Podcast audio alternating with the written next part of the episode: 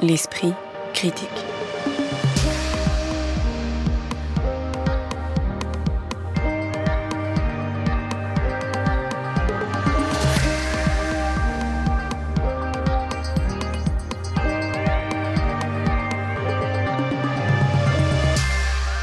Mediapart. Qu'est-ce qui fait un succès critique ou public? L'esprit critique tente de répondre à cette vaste question à partir de deux exemples emblématiques des parutions de cet automne. Les livres événements de la rentrée sont en effet signés Neige Sino et Panayotis Pasco et n'ont pas grand chose à voir l'un avec l'autre si ce n'est de se fonder sur un socle de douleur que leur écriture vise moins à consoler qu'à apprivoiser. Les deux livres ont connu dès leur sortie à la fin du mois d'août un grand succès public, dépassant les 50 000 exemplaires vendus en quelques semaines. Un succès qui ne devrait pas s'arrêter, surtout pour Neige Sino, dont l'ouvrage vient d'obtenir le prix Femina. L'ouvrage de Neige Sino s'intitule Triste Tigre et est publié par les éditions POL. Celui de Panayotis Pasco est titré La prochaine fois que tu mordras la poussière et est publié chez Stock. On en discute aujourd'hui avec Lise Wajman, professeure de littérature comparée qui chronique l'actualité littéraire pour Mediapart, et Blandine Rinkel, à la fois écrivaine, critique et musicienne. Bonjour à toutes les deux. Bonjour.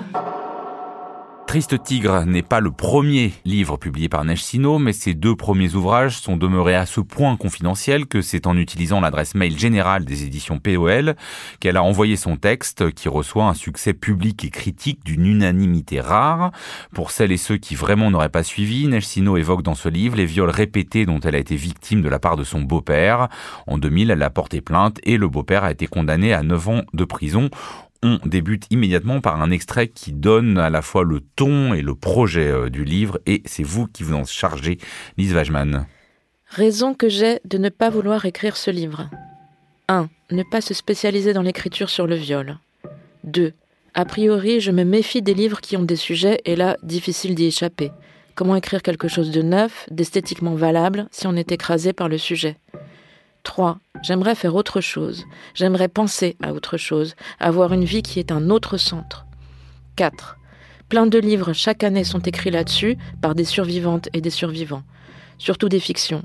Dès que je tombe dessus, je les feuillette. Ils sont parfois très bien écrits, parfois mauvais. Je les lis avec le même œil. Je cherche la description précise des faits.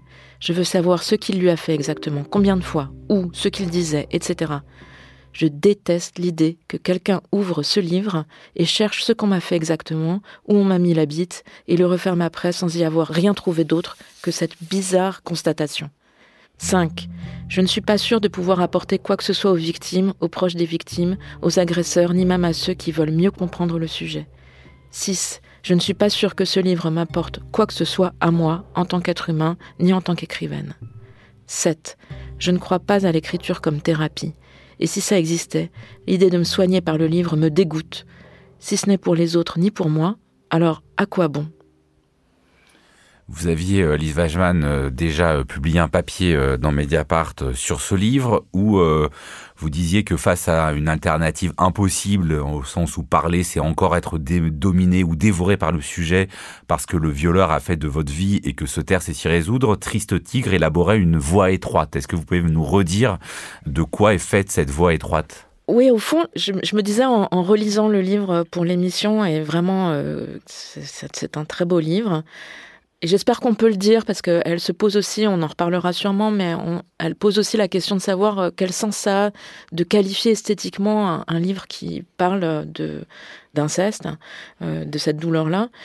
Mais euh, donc en, le relisant, je me disais, au fond, elle tourne autour d'un point aveugle et elle nous le fait voir. C'est-à-dire, on pourrait se dire ah ben on en a lu des livres sur l'inceste. Il y a après euh, Christine Angot très forte dans la dans la sécheresse de la nomination. Après le livre de Camille Kouchner, euh, La Familia Grande. Qu'est-ce que qu'est-ce que raconte Neige Sino eh bien, elle tourne autour de la face cachée de la Lune. Au tout début de, son texte, elle évoque cette face cachée de la Lune en disant c'est une abstraction, on a beau nous dire qu'elle existe, nous expliquer de manière rationnelle pourquoi on ne la voit jamais, cela reste difficile à croire. Et au fond, ce qu'elle fait, c'est, essayer de d'aborder deux biais euh, ce point aveugle de, la violence qu'elle a subie, mais aussi ce, qui est de toute façon indicible, ce qui ne peut pas sortir de son fort intérieur, et elle nous le dit d'ailleurs. Et donc on va, elle va, elle va, on va. Oui, oui, c'est comme dans une cosmologie. Enfin, on va tourner autour, graviter autour de ce centre aveugle.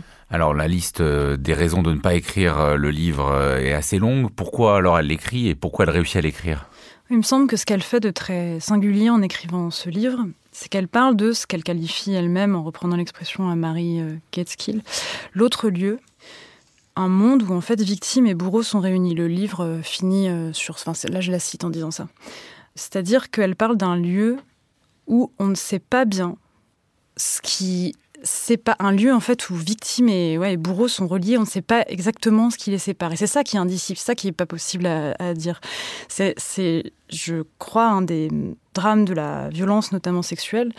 Étant victime, on partage l'intimité de l'agression et on devient celui ou celle qui comprend et intuitionne le bourreau mieux que personne. Et ça, c'est insoutenable. C'est insoutenable à lire. Quand, enfin, et on sent que pour elle-même, c'est insoutenable à, à, écrire. En même temps, c'est pour ça qu'il faut l'écrire, parce que ce lieu-là, on n'en parle pas. Et que sans en parler, on, ne, on ne peut pas quoi, le, le mettre à, non pas à distance, mais à sa juste place en tout cas. À sa juste place, ouais.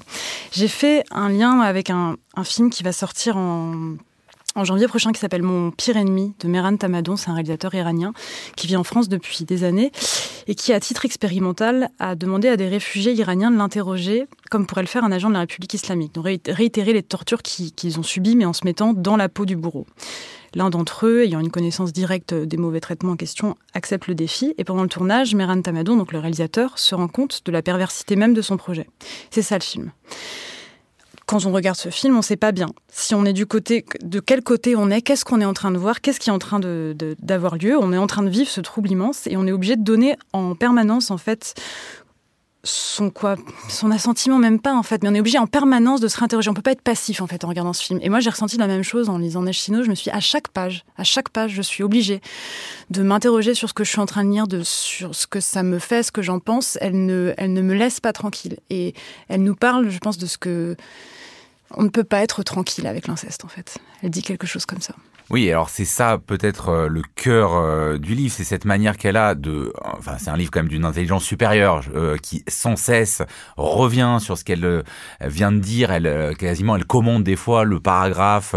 ah bah tiens, revoilà ton petit ombre à vache. Ah ben voilà, est-ce que ça là j'ai, pourquoi est-ce que j'étais sarcastique? Est-ce que pour essayer d'envisager vraiment mais tous les points de vue, tous les problèmes que pose chaque positionnement, et il y a là un risque purement d'écriture. Alors je ne sais pas si on peut qualifier euh, un tel livre, mais en tout cas d'écriture au sens où on pourrait se dire, bah justement, tout est annoncé, tout est tellement maîtrisé que peut-être, en fait, l'intelligence ne va pas faire une matière narrative, et quand même, euh, c'est un peu ça. Non, c'est cette manière de, je sais pas si c'est l'intelligence, mais en tout cas, cette manière de s'apporter à chaque fois sa propre contradiction qui fait euh, quand même le, la particularité de cet ouvrage. Oui, oui, c'est-à-dire que donc, en gros, elle cite Oscar Wilde, tout dans le monde est à propos de sexe, sauf le sexe. Le sexe est une question de pouvoir. Et donc, elle en fait une question de pouvoir aussi, c'est-à-dire qu'elle raconte comment, au fond, son beau-père, comme les dictateurs, pense toujours avoir raison. Et donc, l'endroit qu'elle va trouver, qu'elle va creuser, elle, c'est celui de la réflexion contradictoire, de la pensée chaotique et ça peut aller très loin jusqu'à voilà se dire que elle-même elle lirait bien un livre euh, que pourtant elle ne veut absolument pas écrire par exemple savoir bah, c'est ce qu'on lisait tout à l'heure euh, savoir euh, les détails sexuels de, des viols etc et alors, grande intelligence euh, du, texte, c'est vrai, mais il faut dire aussi, enfin, pour pas que ça rebute euh, les lecteurs, que c'est écrit volontairement dans une langue très simple, très accessible, et c'est pas, c'est pas un texte qui veut nous faire violence. Au contraire, mmh.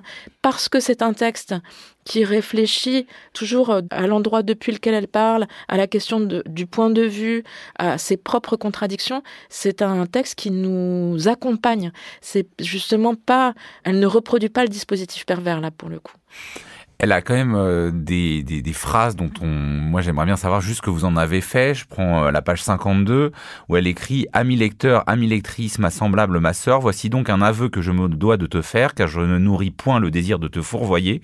Prends garde à mes propos, ils avanceront toujours masqués. Ne prends pas dans ce texte, dans son ensemble pour une confession.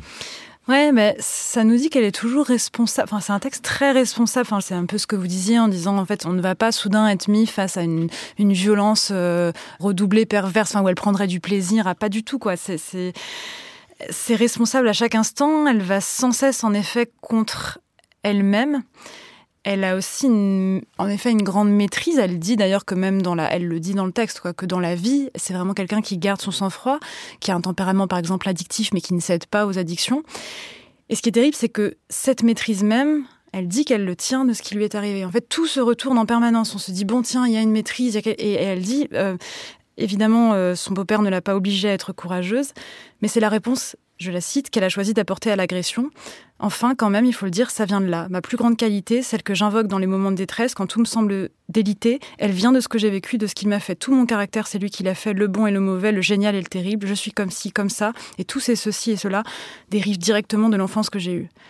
Et en effet, là, c'est ce point aveugle, on se... enfin, voilà. Mais alors, qu'est-ce qui, parce que on, a commencé cette émission en s'interrogeant sur ce qui faisait un succès public critique, celui de Neige Sino euh, combine les deux. Vous le disiez bien, Lise Wajman, c'est pas un texte compliqué, euh, difficile, mais ça reste un texte vertigineux. Donc comment est-ce que vous, euh, d'où elle vient cette unanimité sur sur le livre? Alors je dirais de son intelligence en effet. Après évidemment il faut le réinscrire aussi dans le succès de la littérature en première personne aujourd'hui, d'une littérature qui est au bord du témoignage et on peut aussi, du reste, euh, Neige s'interroge elle-même sur euh, sur le fait qu'elle elle-même elle refuse de faire de la littérature de ce qu'elle euh, dit. Enfin, en tout cas, elle, elle, le fait en le refusant. Enfin, donc il y a en, ce moment, je pense, un, un succès de, de, ce type de texte dans lequel l'auteur au fond est le garant et la preuve que ça a eu lieu puisque euh, l'auteur ou l'autrice ici raconte quelque chose qui lui est réellement arrivé, qui, je crois, s'inscrit dans un contexte plus large qui est, au fond, on, a envie de littérature qui soit les deux pieds dans le réel aujourd'hui et qui nous fasse accéder à, ce qu'on ne voit pas, ce qu'on ne dit pas.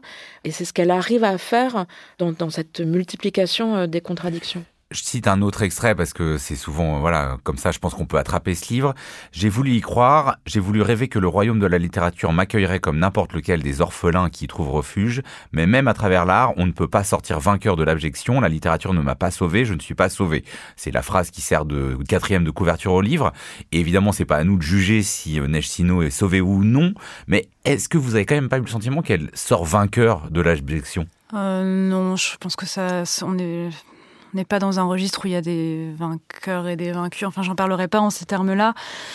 En revanche, ce qu'elle fait avec ça, elle le dit, qu'il y a quand même de la, de la joie. En fait, elle n'est pas sauvée, mais par contre, elle, elle est traversée de joie. Elle, elle dit, hein, c'est le plus grand. Euh, ce n'est qu'en y mettant des mots que je donne sa plénitude. Cette plénitude veut dire qu'il a perdu le pouvoir de me blesser. Cela me donne peut-être, parce qu'en le faisant, je me débarrasse de la douleur, une grande joie de recoller entre les morceaux épars. C'est le plus grand plaisir qu'il me soit donné de connaître.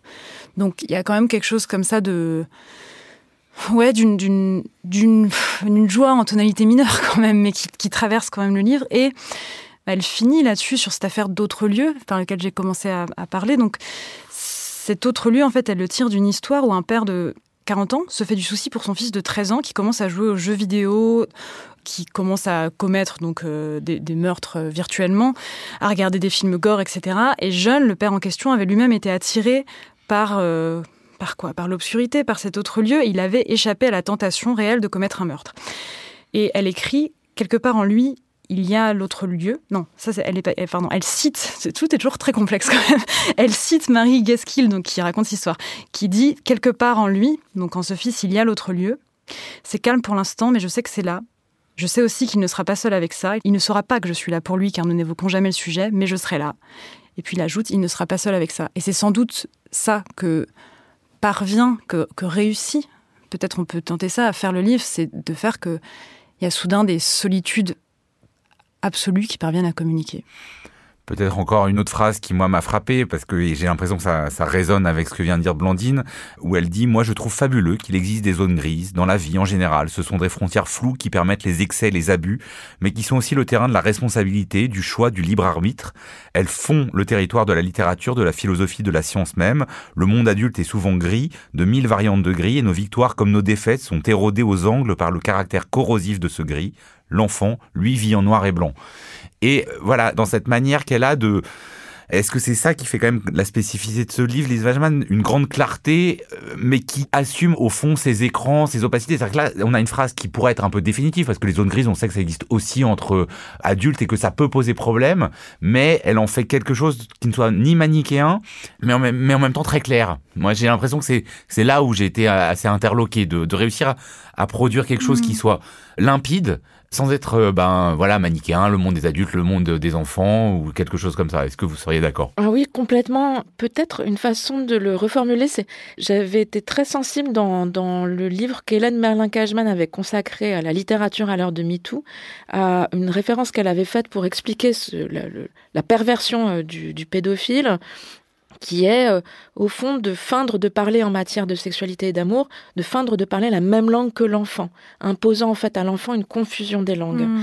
Eh bien, au fond, ce qu'elle parvient à faire, c'est de se détacher de cette confusion des langues qu'on lui a imposée, et donc une clarté dans la langue qui lui permet justement de nommer les endroits, les zones grises, hmm. les endroits incertains, la complexité d'un rapport pour autant sans jamais être, euh, en étant toujours très clair sur ce que c'est que la violence pédophile. Hein. Il n'y a pas de là, il y a pas. Oui, elle, elle, elle, règle d'ailleurs euh, aussi euh, son compte à un certain discours qui prend la liberté sexuelle des années 70 comme responsable au fond de la pédocriminalité en disant non, le pédocriminel trouvera toujours un discours qu'il rendra adéquat à l'acte qu'il fait. Oui, voilà, il aurait toujours trouvé de quoi se justifier, dit-elle à ce propos. Hein. Donc tout je, la cite, toutes les crises sont bonnes, ainsi que les absences de crise, tout peut être retourné en leur faveur. Donc... Non, juste encore euh, question, elle pose à la fin, on l'a commencé à l'aborder, c'est-à-dire qu'elle dit bien les livres qu'elle ne voudrait pas lire, mais à la fin, elle a quand même cette phrase assez impressionnante. J'ai conscience qu'un livre de témoignages écrit par le violeur serait plus intéressant que celui que vous êtes en train de terminer ou de feuilleter. Moi-même, si je voyais mon propre livre sur un étalage, je ne suis pas sûr que je serais intéressé. En revanche, si mon beau-père écrivait un essai, je serais la première à le lire. Ça commence aussi comme ça car moi aussi, j'ai plus la phrase euh, en tête, mais car moi aussi, ça m'intéresserait d'être dans la tête du bourreau, enfin quelque chose comme ça. car moi, ça commence par un car, c'est marrant aussi. Euh, je, n'ai rien à commenter à ça. Je, trouve que c'est c'est juste. Alors on peut, on peut peut-être commenter euh, non plus le livre et pour finir, mais le fait que ce livre n'ait pas eu le concours après avoir été dans la dernière shortlist des quatre ouvrages prévus. Alors euh, bon, le, elle, a, reçu le prix Féminin juste avant et le concours aime être euh, le seul à décerner son prix. Mais euh, qu'est-ce que vous comprenez dans le fait que à la fois ce livre a été sélectionné et n'ait pas été choisi? Qu'est-ce que ça raconte plutôt là de la réception du champ littéraire contemporain? Alors, je suis pas sûre qu'il faille parler du Goncourt comme du champ littéraire contemporain parce que indéniablement, ce livre connaît un grand succès mm. médiatique. Et d'ailleurs, succès médiatique. Et commercial, par ailleurs. oui, oui, et commercial, ouais. Et mais mais, mais c'est drôle parce que ça aussi, elle l'a anticipé. Euh, je, je, la cite. J'ai peur que la seule chose qui m'arrive avec ce livre soit d'être invitée à des émissions de radio sur l'inceste où l'on me demandera de résumer dans un langage encore plus simple que celui du livre ce qui y est dit. Et de fait, c'est bien. Enfin, j'ai pas écouté la totalité des entretiens qu'on a demandé à Nagino, mais je pense que c'est aussi ce qui lui arrive. C'est-à-dire que le régime médiatique contemporain fait qu'on demande aux écrivains de parler d'eux-mêmes et peu de plutôt que de leur texte. Donc comme si le livre n'était plus rien qu'un le support mmh. d'un storytelling qui profite à, à l'espace médiatique dans un espèce de marketing du divertissement. Pour les jurés du Goncourt, je crois que c'est autre chose qui est en jeu. Visiblement, euh, ils avaient récompensé l'année dernière un, livre euh, écrit par une femme en première personne qui racontait une histoire de deuil.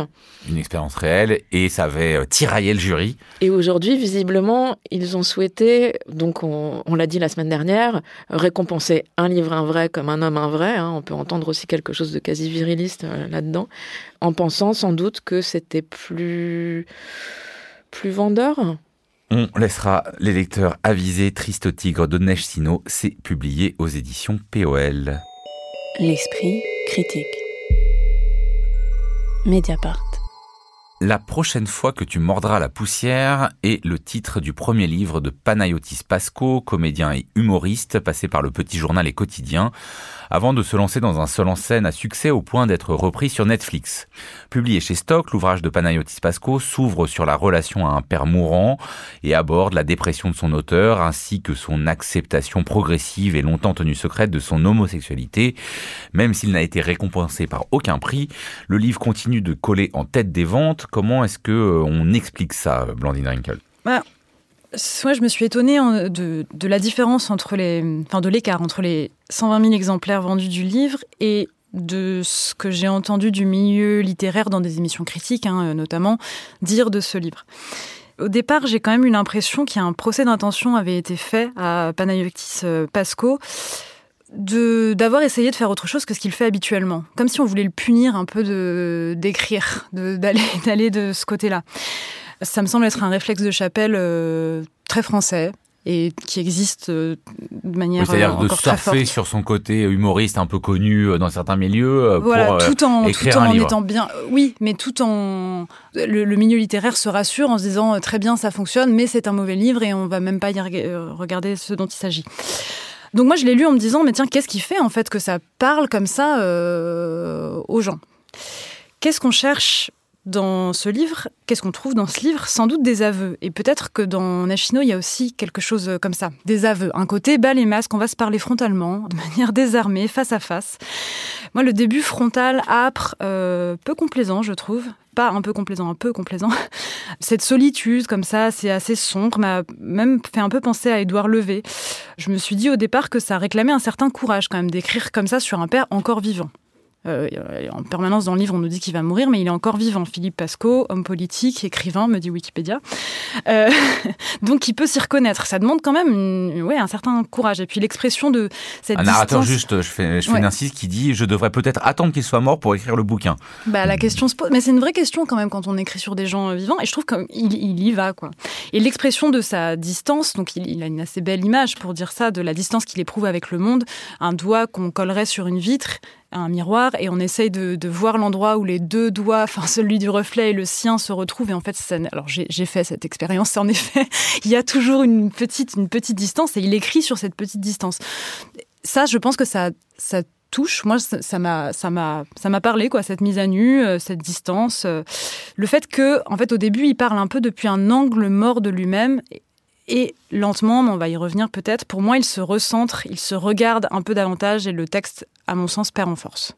Lise Wajman, vos hypothèses à vous sur euh, le succès Oui, alors moi, je, je suis d'accord. Euh, c'est-à-dire que j'étais assez impressionnée euh, par je pense, par euh, la violence des sentiments exprimés, euh, c'est ce que évoquait Blandine à l'instant, la violence aussi des états psychiques qui traversent. Moi aussi, j'étais un peu admirative de, de, du courage parce que c'est un homme si jeune, si célèbre, et par ailleurs qui passe son temps à nous dire qu'il n'est pas doué pour les sensations, qu'il euh, est complètement handicapé des sentiments, et qui pour autant va nous raconter comment il a failli euh, se jeter par la fenêtre à, à 18 ans, comment euh, il a eu des coups avec des filles où il n'arrivait pas à bander, à se rappeler des souvenirs potentiellement humiliants, comme le fait que quand il était enfant, ses parents avaient installé un babyphone dans leur chambre à eux pour qu'il puisse, lui, enfant, les écouter dormir. Bref, il y a, y a, quelque chose d'une espèce de frontalité pour laquelle j'ai une forme d'admiration et je pense que bon par ailleurs il est l'auteur est très connu 500 000 followers sur Instagram des chroniques à la télévision un spectacle de stand-up en ligne sur une célèbre plateforme de diffusion. Bon il y a, y a tout ça qui, qui participe du, du succès du texte. Mais j'en suis venue on, on, va en reparler, je pense, à me demander si, au fond, Panayotis Pasco, c'était pas le norme corps de l'autofiction. Mais pour ça, je pense qu'il faut qu'on. On... Alors, il va falloir préciser, mais peut-être, d'accord, je veux bien qu'on lise un extrait euh, avant pour euh, développer sur cette idée. Un des trucs qui me faisait bander avec les filles quand j'étais ado, c'était m'imaginer les présenter à mes parents. Ça faisait même partie intégrante de mon rituel de masturbation. Je m'imaginais ramener la fille chez moi, croiser mes parents, qu'on monte dans la salle de bain, qu'on fasse les choses que je voyais sur Internet, sans un bruit, parce que les parents ne doivent pas apprendre que je rêve qu'ils apprennent. Je n'ai eu qu'une copine sérieuse au lycée, deux classes au-dessus de moi. Je bombais le torse de fierté devant les copains d'attendre que les terminales sortent à la fin de la journée. On avait couché ensemble quelques fois chez elle quand ses parents n'étaient pas là. Un jour, son grand frère était rentré plus tôt que prévu et j'ai dû me cacher un caleçon dans la maison. Là, torse nu, le souffle coupé, je l'imaginais me défoncer la gueule à coups de poing. Je ne pouvais pas m'enlever cette image de la tête. Moi, au sol, lui sur moi, qui me brisait le crâne en deux, des mouvements de gauche à droite, je ne me serais pas débattue. Après cet incident, elle a voulu qu'on trouve un autre lieu pour nos ébats maladroits. Je lui ai proposé de venir chez moi un dimanche après-midi. On aura la maison pour nous, t'inquiète pas. Elle a sonné, je lui ai ouvert. Toute ma famille était attablée dans le jardin. Mes frères, ma sœur, mes parents, même mes deux tantes. Rouge, elle a fait un coucou de loin, on est vite monté dans ma chambre. Je savais pas que c'était repas de famille aujourd'hui, je te jure. C'est pas grave, on peut faire d'autres choses. Je savais très bien que c'était repas de famille aujourd'hui. On est resté à peine une demi-heure dans ma chambre avant qu'elle reparte. On ne partageait pas grand-chose, seulement des fluides. Et là, ce n'était pas possible. J'ai quand même essayé. Elle a repoussé ma main, mais il y a tout le monde en bas. Je pensais, justement, il y a tout le monde en bas. J'avais entendu ma mère et un de mes frères monter à l'étage pour écouter discrètement ce que nous faisions. J'ai adoré cet après-midi. Il marquait la fin d'une période, plus un enfant. Maintenant, j'enfonce mon pénis dans des femmes, maintenant je pénètre. Un léger sourire complice s'est installé de manière récurrente chez mon père les quelques fois où il m'a emmené au lycée après ça. Mon fils pénètre. Alors, sur l'hypothèse de Lise et sur euh, cet extrait. Euh, Il faut développer, hein, là, parce que c'est un peu obscur pour. Oui, euh, oui, oui, c'était. En gros, Panayotis Pasco, ça n'est pas Britney Spears qui vient de publier La femme en moi et qui euh, nous fascine parce que elle a longtemps euh, été soupçonnée d'être folle et on comprend aujourd'hui, certains l'avaient, certaines l'avaient compris plus tôt, qu'en fait elle est surtout l'incarnation non seulement de la folie d'un père, mais aussi l'incarnation de la folie d'un système médiatique, d'un système économique. Pasco, c'est l'envers de ça. C'est la France normale avec ceci que, bon, il est gay, alors c'est ça qui va faire écart, mais au fond, c'est aussi que la normalité, ça peut être aussi une grande source euh, d'oppression. Il parle de son père euh, avec qui il a beaucoup de comptes à régler en disant tu n'as jamais fait quelque chose qui nécessite un pardon, mais je t'en veux quand même.